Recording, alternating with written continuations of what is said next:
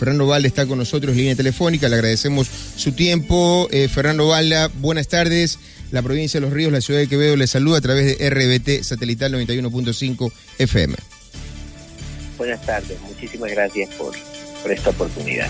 Eh, Fernando, eh, ¿cuándo usted asume que se podría dar ya un espacio de atención a su proceso judicial, que de un delito que en el 2012 se origina, pero que usted también lo venía eh, manteniendo eh, con expectativa de que le cumpla la justicia. ¿Cuándo empieza usted a tener eh, certeza de que esto iba a desembocar la acción, el delito contra su persona en Colombia en un juicio, un llamado juicio a Rafael Correa?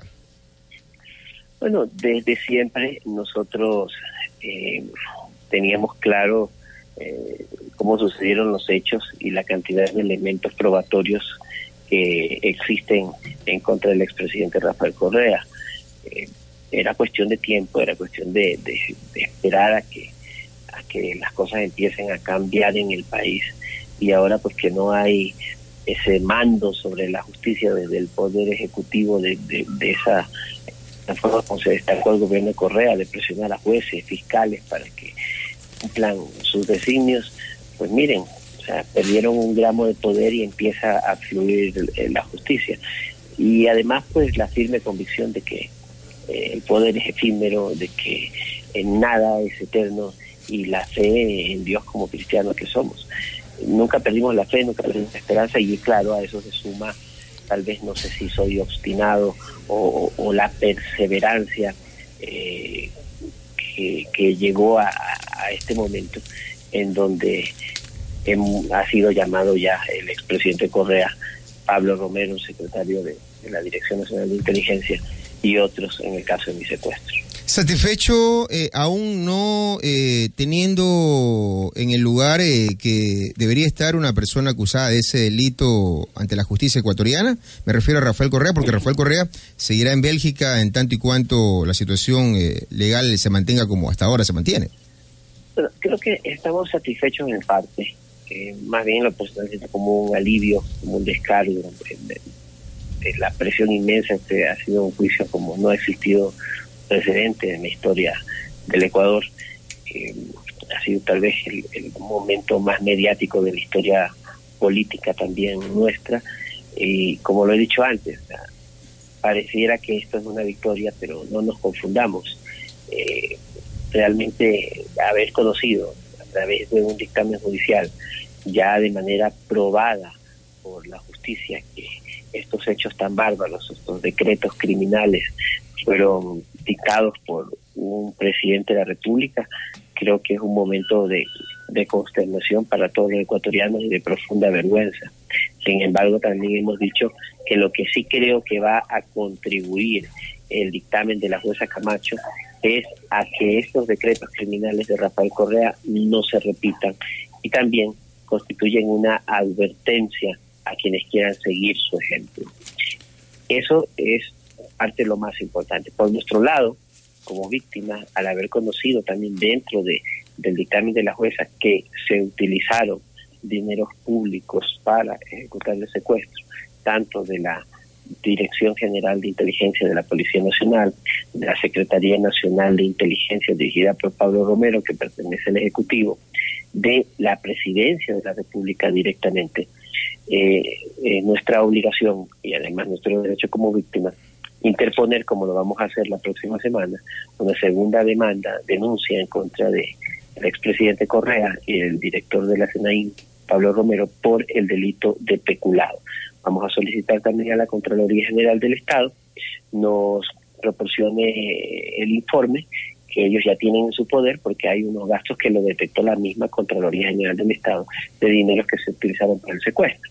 Hubieron varias fuentes, no como he dicho, la Presidencia de la República, la Dirección de Inteligencia de la Policía y la misma Secretaría de Inteligencia. Ese va a ser el segundo proceso judicial que se viene en contra de estos personajes por el delito de secuestro que sufrí en Colombia. Señor Valda, eh, usted acaba de mencionar que no cantan victoria todavía con el proceso de eh, que está eh, ahorita en alerta roja la, el pedido de extradición para el señor Romero, etcétera. ¿Será posible ustedes cantar victoria en el momento que se traiga ya al presidente o al expresidente Correa y al señor Pablo Romero? Hay algo en lo que tenemos que estar precavidos.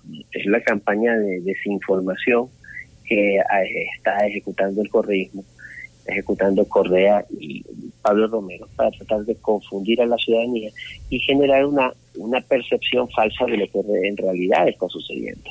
Recordemos que días atrás la defensa del expresidente Correa, el doctor Caupolicán Ochoa, aseguró, no solo él, sino también sus más cercanos amigos Correa, que la Interpol había rechazado el pedido de boleta de ubicación y captura en contra del expresidente. Sin embargo, eh, todos sabemos que los, las decisiones, las resoluciones que toma Interpol son notificadas por la vía correspondiente, que es la vía solicitante. Y hasta la fecha, Interpol no se ha pronunciado ni de manera positiva ni de manera negativa, más bien sí ha notificado que el proceso se encuentra tramitándose y que se encuentran analizando todos los elementos que ha proporcionado la Corte Nacional de Justicia a través del Estado ecuatoriano. Por otro lado, también había eh, generado un falso rumor de que Ecuador había sido excluido del proceso de extradición de Pablo Romero de España a Ecuador. Hoy vemos que el titular del, del día de hoy en todos los medios de comunicación es que la Fiscalía Española ha certificado que ha iniciado el proceso de extradición de Pablo Romero, ha solicitado a la Corte Nacional de Justicia de España que señale día y hora para la audiencia eh, contradictoria en donde eh, los representantes del Estado ecuatoriano argumentarán las razones por las cuales Romero tiene que ser extraditado al Ecuador y evidentemente él, como cualquier ciudadano del mundo, respetando sus derechos, tendrá el derecho a ejercer su defensa técnica y eh, argumentar por qué no debería ser extraditado. Nosotros tenemos clarísimo que eh, existen suficientes elementos de convicción probatorios para que Romero sea extraditado al Ecuador y estamos seguros de que eso va a ser así. Entonces, ¿a qué me refiero? Vuelvo al punto. Hay que tener cuidado con esa campaña de desinformación que nos confunde, que intenta confundir a los ciudadanos ¿no? Eh, lo que quiere Correa Romero, el correísmo, que la gente crea, versus la verdad jurídica del caso. El ex presidente Rafael Correa ha mencionado eh, que lo que se pretende es eh, alejarlo por eh, unos 7 o 8 años hasta que prescriba este juicio del país, mantenerlo fuera de la campaña electoral que se viene en marzo del 2019, lo dijo recientemente en Twitter, que esto no tiene futuro. Por eso apuntan también al tema del peculado eh, Fernando Valda ya en la parte final. Eh, bueno, no van a ser 7 años, no, van a ser más, los peculados son... Pero no es que esto tenga un cálculo para mí. Pues, ah, un propio asesor de... Tenemos problemas con la línea telefónica con Fernando Valda. Al parecer, eh, eh, sistemas del lugar donde se encuentra Fernando Valda. Sus, ideólogos, ¿no? los que eh, les crearon el discurso a correr de sus inicios. Y Decio Machado decía en una entrevista que el llamamiento a juicio plenario en contra del expresidente Correa significa su muerte política. Eh, y no lo digo yo, lo dice un ex colaborador, un ex o, un amigo de él, y, lo, y lo creo así. Con esto, pues, él estaría imposibilitado de participar en próximas elecciones. Eh, se han dictado algunas medidas como la, la incautación de sus bienes, se ha ratificado la prisión preventiva en territorio nacional y se ha ratificado el pedido de prisión eh, de ubicación y captura Interpol se lo ha declarado oficialmente un prófugo de la justicia, se lo ha llamado a juicio plenario.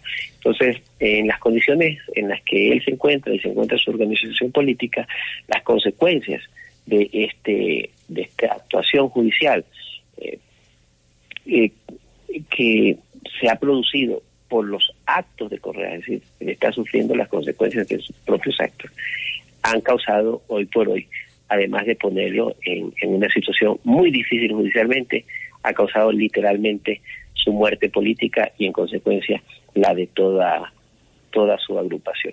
Perfecto, agradeciéndole Fernando Valda su tiempo, atención a este espacio informativo. Muchas gracias a ustedes, un gran abrazo.